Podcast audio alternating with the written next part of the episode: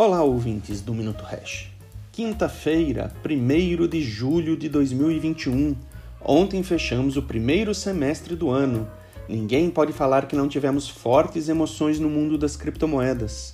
Começamos o ano com tendência de alta, o famoso só cai para cima, até chegarmos aos ápices em meados de abril. Era um festival de all-time high, maior preço de todos os tempos, quase que diário. Então, a ducha de realidade veio para os novatos com fortes quedas que chegaram a ser superiores a 50%. E então, como fechamos a primeira metade do ano? Bitcoin em reais valorizou 11,55%. Hash 5 em reais valorizou 172%. Isso mesmo, 172%. E o Hash USD, nosso produto mais conservador que está livre da volatilidade das criptomoedas, rentabilizou 3,89% em dólares em seis meses. Atualizamos em nossas redes sociais os duelos de hash nossos comparativos dos produtos da Hash Invest com os principais produtos disponíveis no Brasil para investimento em criptomoedas.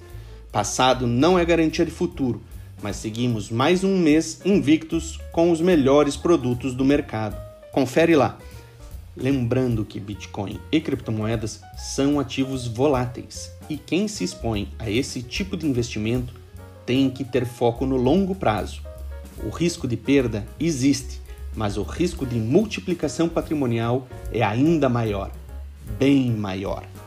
Como curiosidade, a Hash Invest iniciou as suas operações no final de 2017, em novembro mais precisamente, sendo a primeira gestora profissional de criptomoedas do Brasil e justo no momento dos all-time highs daquele ciclo.